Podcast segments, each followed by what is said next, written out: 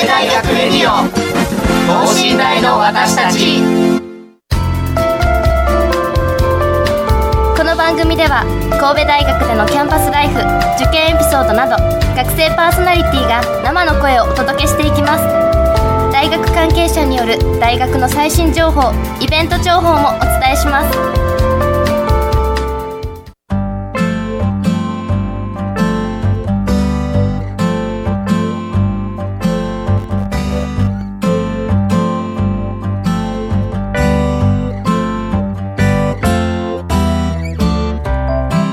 皆さんこんばんは、えー、発達科学部4年生の大島敦樹です。そして文学部2年の小林優奈です。よろしくお願いします。よろしくお願いします、えー、今回なんと放送50回目を迎えました。おすごいですね。はい50回。えっ、と実は9月の頭から収録で、はい。えっ、と最初のパイロット版みたいなお試し収録が8月だったのでほえっとその頃から参加している、えー僕からすればまあ約1年。まあおー。8月でほぼ1年。いや長長かったような短かったような。すごいですね、はい、節目の回なんでございますけれども、えー、本当今までたくさんゲストの方をお招きしてきました、はい。えーと社長さんであったり、えーはい。スポーツ、えースポーツ系のサークルの方であったり、はい。えー受験生に向けた、えー受験勉強の特集だったりー。本当さまざまな方をお迎えしてきたんですけれども、はい。小林さんラジオ、えーとまあ、まだ参加されて浅いですけれども、ね。聞いた回とかそういうのございましたか？聞いた回なんか結構聞いたんですけど、はい。やっぱり今飛んじゃってます、ね、緊張で、まあ、たくさんありましたからね。はい、まあ、そんなわけでいろんなゲストが今までいたんですけれども、今週も素晴らしいですよ。今週のテーマは、なるほど医学体験阪神健康メッセをテーマにお送りします。なる。ほど。このイベントは神戸大学と兵庫医科大学阪神電車が主催するもので子どもからシニアの方までさまざまな医学体験を楽しんでいただけるイベントだそうです、えー実行委員長で神戸大学副学長の杉村和郎先生にお越しいただきお話をいろいろとお聞きしていきたいと思います。はいこの後ゲストの登場です。神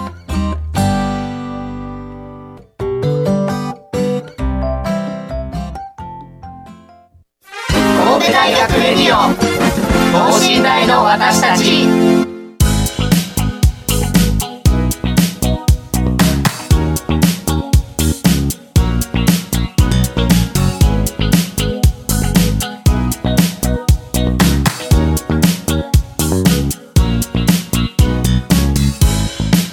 はい。というわけで本日のゲストは神戸大学副学長、えーなるほど医学体験阪神健康メッセ実行委員長の杉村和郎先生です。皆さんこんばんは。神戸大学の杉村です、えー副学長と言われてもよくわかんないと思うんですが私、えー、もともとはあお医者さんで、はい。えー放射線医学というのを専門にしています。その後神戸大学の病院長をやったりして、えー現在副学長を担当しています。で、えーこの阪神健康メッセについて今日解説しようとはいもう実行委員長さんでいらっしゃいますから、よろしくお願い。どうもありがとうございおます。願いします、えー、もともとこれはどういうことで始まったかというと、はいぜひお聞かせください。2年前にですね、えー私医学会総会というのをポートアイランドで9日間やったんです。はい。大体、えー全国から30万人ぐらい来てで、えーその会で、えー皆さんに健康っていうことを考えてもらいましょう、はい。で病気になってから治すんじゃなくって病気を未然に防ぎましょうとか病気をにならないためにはどうしたらいいかとはい。いうようなことをテーマにいろんなことをやりました。運動のこと、はい。食のこと、うん。そして、えー生活に関して生活習慣。こういう生活習慣病っていうのは君たちもあ聞いたことがあると思いますが、あそういうのがえー非常に今、えーみみんなの注目を集めてます、まあ、まだ生活習慣病に、えーなるには早いんだと思う。んですけどまあまあまあまあ二十歳前後ですか。らねつけないと、でもあのー検診でやると我々の世代になると例えばお腹の周りを測ってもらって85センチ以上はい。あるとあなたはメタボですよとおか言われて、ー はい。えーあのいろんな注意を受けるわけなんです。そういったことを考えてもらおうというので、えーやったのがあ2年前のお医学会総会でした。はい。でその後このお会をご覧になった阪神電車のお幹部の方がはいこういったことを関西でやるっていうのは非常に珍しいしこあのみんなに健康を考えてもらうっていうのは非常にいい機会ですねと。はいはいいうこととそれから、えー阪神間っていうのはこう医療がものすごく密集してるんです。ね非常にたくさんの優れた病院があるしもちろん大学としては神戸大学そしてはい。兵庫医科大学という2つの、医学部があるということで、えー沿線の方たちは非常に大きな恩恵を受けてるわけです。まあこういったことを阪神電車としてもみんなに知ってもらおうと。はい。でまあ、あーそうするとここの阪神沿線阪急沿線ですね。こういったところが、えー住みやすいいい街だなということが分かるということもあって阪神電車の方が中心にこういった医学会総会ほど大きくなくても、まあ、それのミニ版を企画できないかなとはい。いうことで去年始めたわけなんですね。が2016年から。そうです。はい。でその時に、えー阪神電車があー梅田駅の近くにはハビ、えーハビスハビスホールとはい。いうのを持っておりまして、まあ、そこのとこで、えーやったら足の足の便もいいし、まあ、神戸大学は兵庫県にあるんですけど、まあまあまあいいか。まあ梅田近いですからね。はい言うて30分ぐらいで行けますからね。はい、でそこのとこで企画したわけなんですね。でそうするとお昨年は3日間やったんですが大体1万4000人ぐらいはい。来てくれて、えーそのテーマとしては医学会総会と同じように健康を考えましょうと。いろんな、あー機会で、えーお年寄りから若者までですね、まあ、お子さん3世代の方が来て、えー楽しめるようなそして楽しみながらいろんなことを学べるような、はいチャンスを作りましょうということで始めました。で、えー昨年まあそういうことで日に4 5千人来たということで、はい。えー評判も良かったので、はい。今年もぜひそれをやってほしいということで、えー企画したのが今回の阪神健康メッセ2017 2017ということになります。じゃあ第2回みたいな感じで第すか？2回ですね。はい。で、えー兵庫医大と神戸大学で、えーやるということなんでおお互い2つずつ大きなテーマを作りましょうと。いうことで、えー神戸大学としては、えー後で少しあの詳しく説明しますが、はい。ロボットと病理というこの聞き慣れない言葉ですね、はい。これを2つをテーマにする。ロボットと病理。はい。はい。で兵庫医大の方はリハビリと IVR というのをテーマにしようとはい。いうことで企画しました。まずお神戸大学のこのロボットを説明しましょうか。はいお願いします。でロボットっていうのは、まあ、ロボットが手術するんじゃなくってですね、はい。えー人間の動きを精密にそして、えー最近カメラなんかでもそうですが手ぶれ防止とかいう機能がありますよね、はい。ああいうことで人間の動きをより繊細にかつ正確に、えー反映して、えー直接体の中をお人間の手が行くんじゃなくってロボットの小さなアームで手術していこうというのがこのロボット手術なんですね。もともとはあの湾岸戦争の時に、えーアメリカで手術しようじゃないかと。湾岸。はい。あアラブの人を、えーインターネットでつないでアメリカで手術しようというのがもともとだったんですがちょっとそれは遠すぎて、まあ、はい手術場の中で数メーターのところでやるんですがこれもでも画期的な方法で、はい。でえー名前もかっこよくダ・ヴィンチという名前になっててですね。でこれを、えーみんな皆さんに紹介しようということで実はこれ医学会総会の時にも実機を実際の機械を持ってきてデモをやってもらいました、はいもちろん、あのー参加の人にやってもらうんですが人間をこうやるわけにいかないんで、はい。えーちょちょっとしたあのゲームをそれでやってもらうということで、はい。大変、えー好評を得たんですが今回も、えーそれのおバージョンアップしたものこれを、お持ち込んでもらって、はい。で、えー中心にやってるのが泌尿器科とか消化器外科、はい。こういったところなんですが、はい。まあ、泌尿器科の先生方に来てもらってで実際のデモをやって、ね、子どもさんにやってもらって教えてあげたりということでこれ大変興味を持ってくれるんじゃないかなと。君たちもぜひ来てあのトライしてみてくれでひょっとしたらあこれ私に向いてるかなとよく あの生き直すとかいうのもありかも。このイベントの対象者だからそういう、えっと、幅広い世代とか、はい。お子様からお年寄りの方まで。はいはい、でそうあの本当に、えーお面白いゲームとしてやる人それから医学を目指そうかなという人それで実際に自分が受ける人です、なるほど。まあ、そういうふうなあことでやっていこうというふうに思ってます。はい。で病理というのがですねこれは、えー皆さんあんまり聞いたことがないっと聞いたことと思いますないですね。最近なんかね、あのーテレビ番組で病理のお医者さんが、えー主人公のをやってました。まあそうなんですか。これどんなどんなんかっていうと、えー例えば君らが内科に行って病気になって、はい。であのーまあ、君らのお父さんとかお母さんですねいい,、はい。い、いなんかをじゃあちょっとこれ変なとこあるから見てみましょうかって。でちょっとだけ取ってきて、はい。で顕微鏡で見る。これそうするとあああなたががんですね。これ手術しないといけないですねっていうようなこういうのを顕微鏡でそういう組織を見たりするのが病理なんです。ああそう非常にあのー我々が実際にこう肉眼で見てるのとはだいぶ違って、はい。でそこのところを、えー細かいレベルでえー細胞まできっちり見ていく。あるいは電子顕微鏡で見ていく。そういうことをやるところです。ね。ミクロの世界を覗いてみようそうですミクロの世界を覗いてみようそういうまさにそういうことで。でそれで、えー実際に、えー病気を診断して最近はもう病理がものすごい進んでてですねい。ろんな病気をこの病理的に診断していくというのが流行ってます。まあ、そういうお進歩したところだけじゃなくて、はい。はい例えばあ去年はその病理の実はきょ去年も病理をやったんですけど、はい。病理の先生がそこにおられてで、えー魚屋さんでイカ買ってきてですね、はい。イカイカの足をこう病理で見たらどうなんのって。拡大で顕微鏡で見れるんですね。そうするとイカの足はね一本一本ねの脳と同じような、えー構造があるんです。だから全部はあの脳が実はイカには8つあるんですよというようなことを言ってました、まあ、そういうようなことを見てもらってあるいはチーズをおブルーチーズを見たらどうなるのか。そそうするとあれはものすごくね病気になるような菌が。なんですがはい。体になぜそうなへのかそういうこの非常に興味のあることを、えーやってくれます。それから、えーこの神戸大学はまあこういうことをテーマにしてるんですが、兵庫医大の方ですね。でこの兵庫医大の方はまず一つはリハビリテーション。リハビリテーションっていうのは、えーこれもお耳にしたことはあると思いますけど、例えば、えースポーツ選手がですねあの怪我したとか。そうそう、はい。肘をなんか手術したとかいう後に筋肉ってすぐ衰えちゃうんですよね。あ。そうらしいですね。それをそう。はい。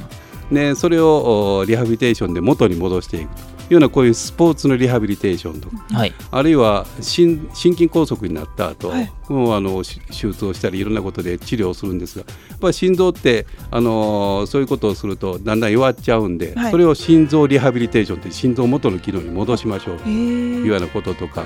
でがんの患者さんでも、えー、がんになった後に、えーすごく体が弱ってくるいろんな機能が悪くなるものが飲み込めなくなる、そういったことをリハビリテーションする。リハビリテーションってものすごく広く幅広いですね。そうですですね。でそういったことをお兵庫医大および兵庫医兵庫医大のおおと同じように兵庫医療大学というのがはい。あるんですが、ここは医療関係のいろんなあし人を育ててます、まあ、そういったところから、えーヘルプに来てくれて、えーはい。リハリハビリのビリとか実際のことを見せ見せてもらうということがあります。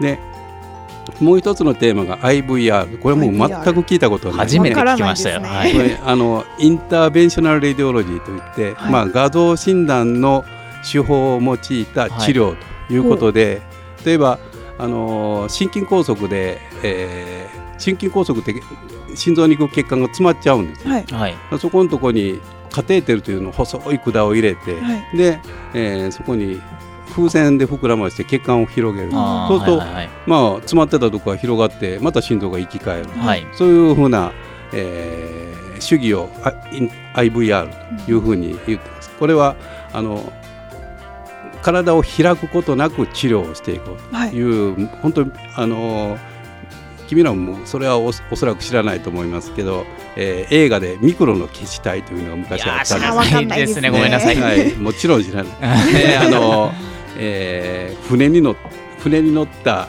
えードクターがですね、はい。血管の中に、えー入れ入れてもらってあっちこっちでこう血管のあの血液の流れに沿っていってドクターがドクターが結果にそうです。入るんでもう本当にあの ミクロの消しただからミクロになってねちっちゃくなって。でそうそうそうそう。それでいろんな病気を治していこうこれはもう30年も40年も前の、はい。その頃は実は夢の話だった。あそれが実際に今はあの、まあ、そういう人間は小さくはなりませんけど そういった同じことをできるようなはい。世界になってきてるこれを、えー IVR とうん。いうことで、もう心臓の手術なんて本当昔は大変だったんですが、はい。実はこの頃は弁あの心臓にって弁ってあのあはい。開いたり閉じたりするやつね。あれを本当にカテーテルという細い管だけでピュッチュッとこう直したりとか、頭なんかでもそうなんですね。はい。のあの脳動脈瘤ってこう破裂するとくも膜下出血であの倒れちゃう危ないやつですよね。ですね、その動脈瘤を簡単に治したりおー。いろんながもちろんがんに関してもいろんな周期がある。これを皆さんに分かりやすく見てもらおうというのが IVR ということで、この4つを大きなテーマにして、はい。で、えーみんなに体験をしてもらいながら、はい。えー今日まあ、あの興味を持ってもらうというのが一つのテーマなんですね。はい。で、えー、神戸大学からはこのロボットと病理を中心にはい。かなり多くのスタッフがいてで、はい。えー子どもさんにわもう分かりやすく説明するということで去年もやってたんですが、えー子どもさんに説明してると、はい。親の方がすごい興味持って「これなんですか?」とか言ってこういろいろねあの興味持ってもう子供が帰ろうよお母さんみたいにやってたんですが、まあ、あのそういう面でどの世代の人が聞いても興味ある内容なんじゃないかなとい。うふうに思ってます。はい、はい。そうですね。っていうのが、えー、とメインの、えー、と付属病院さんと,、えー、と兵庫医科大学さんはい。と医療医療のはい方のメインのコーナーですよね。なるほど。あの他にも出店ブースがあはい。るということで、あの実行委員長さんとしてはい。ぜひお聞かせいただきたいんですけれども、ねあのー今これ夏休みの季節にやってますよね。えー、とはいはい。えそうですね今日8月11日なんではいはいそうですね。で第1回の時は春休みの時に第1回じゃないその前の2016医学会のあ医学医学会総会の時は春休みにあったんですね。はいでなぜそういうことにするかというと、まあ、あの子供さんを連れてくるとさっき言ったように3世代が来るだろうとお父さんも来るし おばおじいさんもおばあさんも来るだろうと、子供を捕まえないと広がらないな。なるほど。で子供を捕まえるのに春休みの宿題とか夏休みの宿題とかそういうのが、まあ、そろそろ終わりの方で溜まってくるかなと。なんかはい。実験研究とかしないといけないようなところもありますしレポート出さないといけないところもあるというのでこれを集めましょうよということで実はあのここのところでいろんな実験をしてもらうんですね。例えばあのバラの花をこう窒素の中に入れるとカチコチになります。よねあーよくありますよね。でパーンと割ったら氷になって、はい。もうバラバラになって、はい。いろんなことをそういうなあの目に見える実験をやってもらって、はい。でそれをまあ、参考にして、はい。えー宿題の 手助けにしようかな自由研究そう自由研究ですね、そういうものをやってもらうと。それから、えー出店ブースっていうのはあの大きなさっきのメインテーマの周りにですね、はい。あのーまあ、薬剤のメーカーとか、はい。それから飲料のメーカーですね、これは、あのー健康に興味を持ってもらうということで食とかそういう飲み物とか、はい。健康食品だとかそういうやつね。まあ、そういうことで、えー出してもらってでそこのところで、えー対面でいろんな話を聞いてもらうということを一つのテーマにしてます。はい。まあ、それをおやってもらう。それからそれに関連したことでですね、はい。えー講義をしてもらおうというふうに思ってます。どんな講義かということなんですが、はい。例えば今あの高齢化に従ってえ地方っていうのが、はい。え認知症ですね、はい。これがすごくお問題になってきてます。はい。でこの認知症っていうのはもう本当に幅広くって、はい。えーまあ、年齢を取ったら比率も上がってくるしでそこで血圧が高かったら脳がちょっと出血を起こしたりして、はい。あるいは詰まったりして認知症が起こったりあるいは耳にしたことがあるけれどアルツハイマー病とかまあ、こういうものが出てきます。はい。ただこういったものはある日突然出てくるんじゃなくってずーっと、まあ、それこそ君らの頃からひょっとしたらあるのかも、うん。あー。で、えー、20代30代からあるんかもしれない、ねはい。そういったあ難しい話はこれ別に、はい。こ今回やるんじゃなくって例えば、あのー君たちの中で、えー勉強するとどうなんのっていうようなことおがありますよね。でそういう、えー脳に本当に変化が来るのかあるいは、はいえーこう勉強しなかったらあるいはあの会話をしなかったら、はいあの無人島に行ったらどうなるんだというようなこともはいありますね。ね脳っていうのはやっぱり体と一緒で鍛えれば、はい。あのそれなりの効果あるっていうのはある程度分かってるんですね。はい。ね例えばその脳を鍛えるだけじゃなくて覚えるとかなんとかだけじゃなくて例えば運動する。運動するとお認知症になる比率が非常に低くなる。というようなことは、これもよく分かってることなんです。まあ、こういったことを分かりやすく、はい。あの神戸大学のこのお認知症をやってる専門の先生が、はい。えーお話をしてくれたりとかですね。から、あえー皮膚病の話。で皮膚病ってまああのー慢性皮膚炎とかそういうのだけじゃなくて、はい。例えば虫が、えー関係する皮膚病の話とかですね。虫が。はい。で今家ダニとかはああれだし、はい。ダニダニのことがいろいろこう、えー、マダニですね。あ問題になって、はい。うん、それで発熱したり死んだりする人もいてるとはい。いうこと非常に大きな問題になってます。で昔からその虫っていうのは、えー寄生虫もあって、はい。いえーいろんなあの病気を引き起こすものなんですが最近はみんなすごく日本って綺麗になっちゃったんでね。そうですよね。虫っていうのはあんままり見見たことない。あの、はい。虫で病気になるの？っていうような感じなんですがそれを実はこんなに広がってるんですよとかこういうきき危険なことがあるんですよ。というようなことを知ってもらってですね、はい。でねえー知識として持ってもらう。なるほど。そうするとあの3世代の人にもお元あのいろんなことを知ってもらえるだろう。と予防とかに役そう立ったりですね。とか。はいはいはい。で、あとおまあさっきのターゲットが子どもさんっていうことで、はいそうですね、子どもさんが病あの興味を持ってくれるようにはいっていうことで、例えばあの薬薬剤師さんの服を着てもらってね。はい。で楽しいす写真をパチパチとこう撮ってもらう。と、はい。なんかすごくそういう気分になってね、まああの喜んでいただけたり。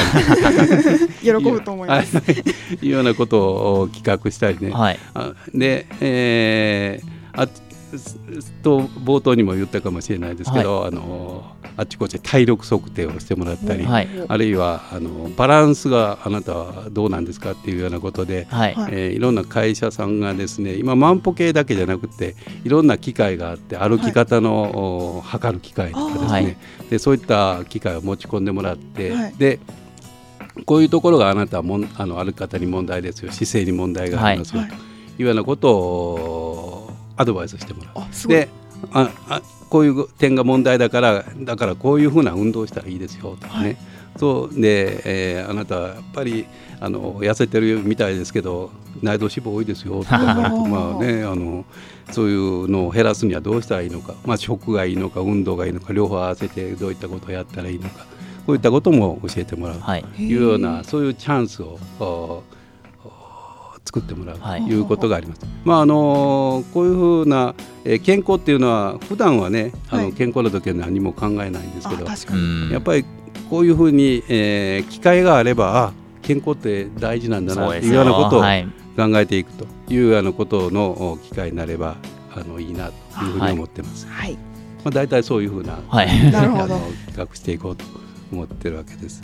なんかターゲット子供に行動にもターゲットを向けてるのでスタンプラリーとかあるってお聞きしたんですけれども、ははい。いはい。えっとこれは各会場とか出店ブースにあったりするわけですか、あのーさっき言ったメイン会場以外にサテライトで、えー上の階にあったりちょっと、はい。お横の部屋にあったりするんで、はい。まあ、そういうところをできるだけたくさん見てもらおうとはい。いうことで、忘れちゃいけないということでスタンプラリーで、えーやってもらって、まあ、簡単な商品を出したりして、はい。うん。えー興味を持ってもらおうかなというふうに思ってます。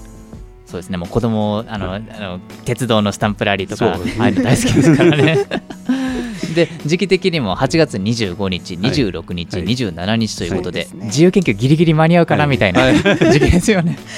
そうです。はい、はい。宿題が溜まってるお子様などにははい。すごくいいかもしれませんね。であの強調しておかないといけないのは無料ですのでぜひお皆さん、あの来てもらって、はい。であの昨年はあ第1回だったんでどれぐらいかなと思ってたんですけど結構滞在時間が長くてですね、うん。3時間4時間っている方がおられて、でああの今回もあっちこっちを見て回ると本当に半日かかっちゃうんじゃないかなと思うぐらいなんで、まあ、時間にゆとりを持って来ていただいてもいいですし、また、あのーちょっと暇が1時間あるから行ってみようかなこれだけ見てみようかなっていうようなのがあれば、はいまたそれでもお楽しんでいただけるというふうに思ってます。はい。はいえー、25日は13時スタートの18時終わり、えー、26日は10時スタートの18時終わり、はい。27日は10時スタートの17時終わりで、えー、とこれ予約とかいるんですか？あのね予約事前の予約はいらないんですけど、はい。はい。えー当日に例えばロボットなんかすごく混むと思うんですよ。人気なはいコーナーとかはね、だから一応整理券を出そうかなというふうに思ってます。なるほど、まあうんえー、とじゃあ会場に行くまではちょっとそんな並ばないというか、はい。はいブブースによってちょっと多少差はありますけれど、まあ、アクセス抜群ですからね、はい。梅田、大阪のあの首都あの県内から1キロとか、はい。それぐらいで行けますので、はい。もう神戸大学の方とかも、はい。学生さんとかにもぜひお越しいただければ、はい、ぜひ来てあの興味を持ってもら,、はい。もらうとありがたいと思います。ありがとうございます。それではあの、まあ、再三告知はしていただいたんですけれども、最後に、えっと、高校生のメッセージとか、えっと、この、えー最後に、えっと、このイベントの宣伝など、何か最後にございましたら、はいぜひお聞かせください。あの高校生の方はこれから進路をどういうしようかあの何に興味を持とあのがあるんだろうかというのはもともと持ってる人もあるしまた迷ってる人も あると思います。まあ、そういう人については、えーこういった医学医療そして健康いろんな領域健康というのは例えば農学部とかいろんなところであの食料に関してのこともいろいろやってますしありますね。で理学部で他の文学部なんかもひょっとしたらね、はい。頭に関してもいろんなあの例えば、発達科学やはい。スポーツ科学とか、そういうのもありますよね。はいはいはい。そうですね。だから全ての領域に関わってくることなんで、はい。まあ、あの健康っていうのは人間の一番の原点だと思いますね。そういうものに興味を持ってもらえる。そして自分の進路にそういうものがヒントになってくるとはいうチャンスがあればこれはあの我々としてもやる甲斐があるなはい。というふうに思ってるわけです。はい。はい。もうぜひ来ていただければ。はい。あのたくさんの方に来ていただいて、はい。炎上していただいて、はい。そして、えーあの若い人たちに明日への希望を持ってもらうはい。はい。もう健康の尊さをね、はい。はい。はい。再確認していただければいいかなと思います、はい。えー会場はハービスホール大阪のハービスホールで、えー8月25日26日27日間の3日間開催です、えー入場は無料です、えー詳しい情報等は、えーと検索エンジン等で検索すればおそらく出てくると思いますのでもう皆さんこぞってご参加いただければと思います、えー本日のゲストは、えーえーなるほど医学体験阪神健康メッセ実行委員長の、えー杉村和郎先生でした。どうもありがとうございました。どうもありがとうございました。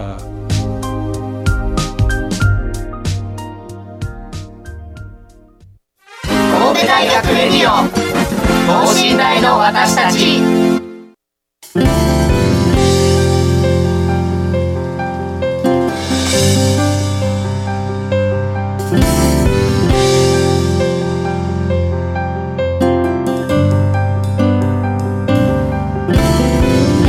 はい。というわけで本日は、えーといえー阪神健康メッセのお話についていろいろお伺いしたんですけれども、はい。あの子供をターゲットにしあの、まあ、子供もターゲットなんですけど、幅広い世代をターゲットにされているというか、はい。あの来場者の方に楽しんでいただくためにさまざまなそのあ健康年齢だとか、はい。えーそういうチェックをしたりとだとかスタンプラリーを取り入れるなど、はい。幅ひあの3世代、はい。